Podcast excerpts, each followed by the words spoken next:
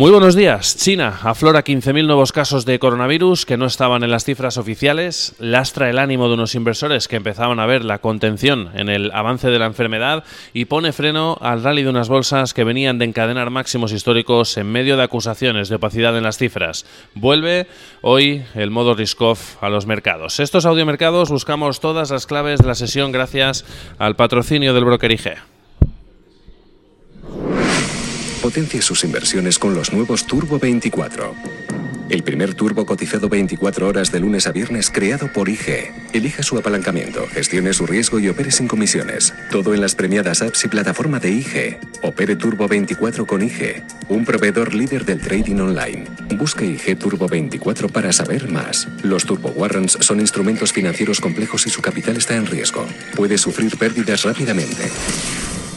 Bueno, jarro de agua fría sin duda desde China, donde han salido a la luz 15.000 nuevos casos de afectados de coronavirus que no habían sido incluidos en las cifras oficiales, apelando a cuestiones metodológicas, pero despertando fuertes recelos a nivel internacional sobre la posible opacidad, ocultación del gobierno en unas cifras que llegan ya a los más de 1.300 fallecidos y más de 60.000 infectados. Un duro golpe sin duda que llega justo cuando las cifras parecían justo ir en la dirección contraria, empezar a aflojar con el menor avance de nuevos casos desde el mes de enero registrado ayer y despierta además un fuerte temor a que las autoridades del país asiático tengan todavía más cifras guardadas debajo de la mesa. Una noticia que está poniendo freno a unos mercados que venían de encadenar máximos históricos prácticamente cada día con unos inversores que siguen evaluando el impacto sobre la economía. La Asociación de la Industria China advierte de que habrá un duro golpe sobre la producción y ventas de automóviles en el país en el corto plazo como consecuencia del efecto sobre el consumo y la confianza del coronavirus, más allá además de las paralizaciones que están teniendo lugar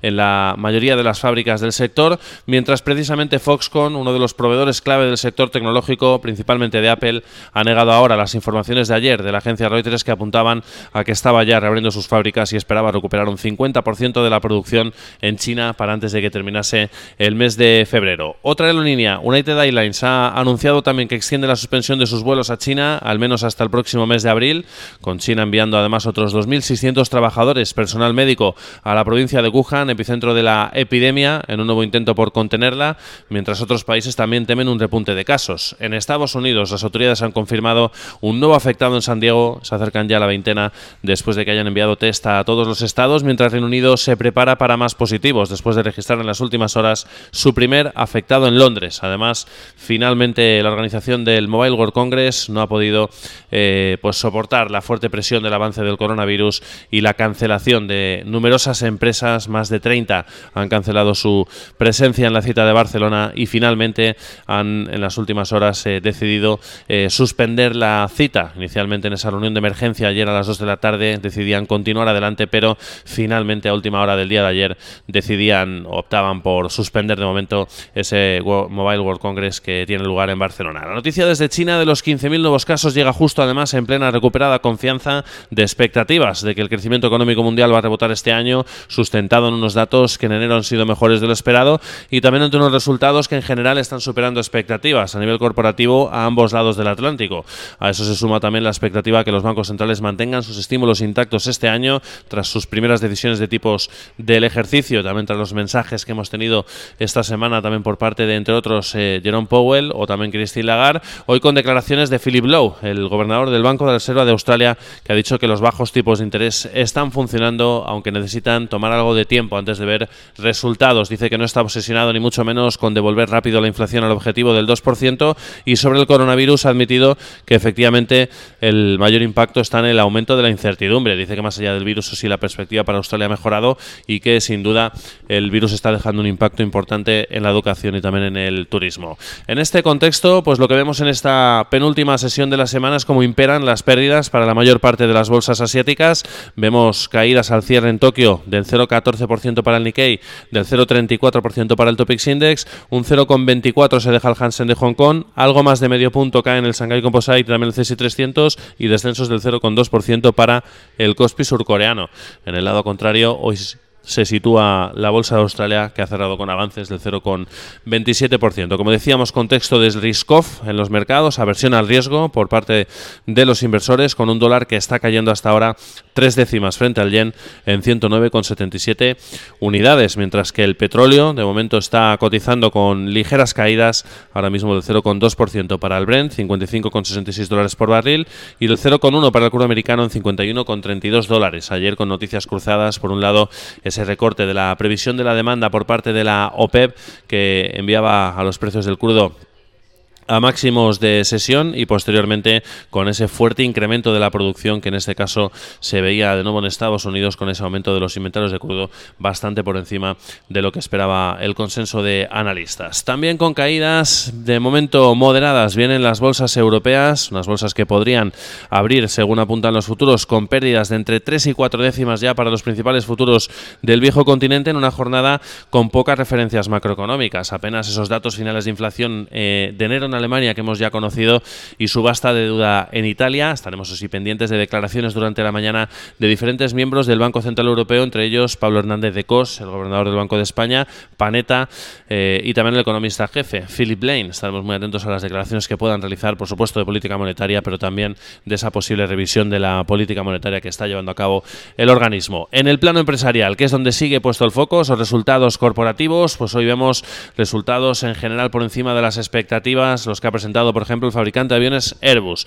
Ingresos de 70.480 frente a 70.230 millones, beneficio operativo de 6.900 millones frente a los 6.800 esperados, aunque el dividendo se ha quedado por debajo de las expectativas, un 80 euros por acción frente a los 2,05 esperados por el mercado. Mantiene expectativa de conseguir 800 aeronaves en entregas en el año 2020. Orange, la teleco francesa, también alcanza previsiones, ingresos de 42.000 millones frente a los 42.000 esperados, propone dividendo de 0,70 euros por acción y confirma objetivos para todo el año. Dos bancos, Credit Suisse ha superado expectativas con su eh, cifra de ingresos, aunque el beneficio neto se ha quedado por debajo de lo esperado, por lo tanto resultados mixtos, y también el dividendo se ha quedado por debajo de lo esperado para Credit Suisse, decepciona el banco suizo. Y el alemán Commerzbank, en el lado contrario, consigue superar expectativas, ingresos de 2.170 frente a 2.120, beneficio operativo de 250 millones frente a 231, dividendo también, eso sí, por debajo debajo de lo esperado, 0,15 euros por acción frente a los 0,18 que esperaba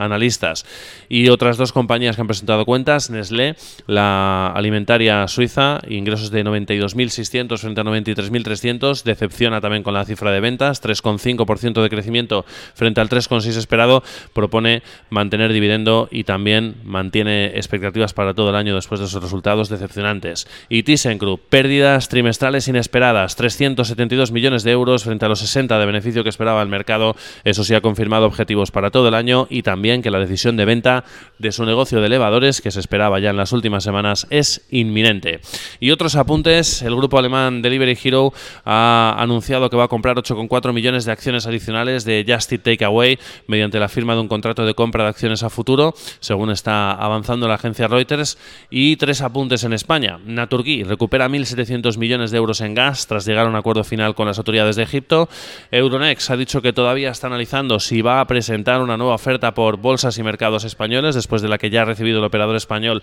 por parte de la bolsa de Suiza. Y por último, Sanders Capital ha desvelado un paquete accionarial en Banco Sabadell que alcanza el 3,47%, según los registros de la CNMV. Y al otro lado del Atlántico, los futuros de Wall Street de momento vienen con caídas también de entre 3 y 5 décimas para los tres principales indicadores después de los nuevos máximos alcanzados ayer en una jornada en la que miraremos a las solicitudes semanales de desempleo y en especial al dato de inflación del mes de enero, referencia sin duda clave para saber hacia dónde puede ir la política monetaria a partir de ahora, después del doble discurso de Jerome Powell que ha dejado esta semana en las dos últimas jornadas en el Congreso y también en el Senado. Ayer decía que evidentemente la política monetaria está en el lugar apropiado, pero que sin duda están preparados para oponer un quantitative easing encima de la mesa o bajar los tipos de interés en el caso de que sea necesario. Veremos a ver si la inflación confirma en este caso esa aceleración consolidándose por encima del objetivo del 2%, en el 2,4% se espera en el mes de enero frente al 2,3%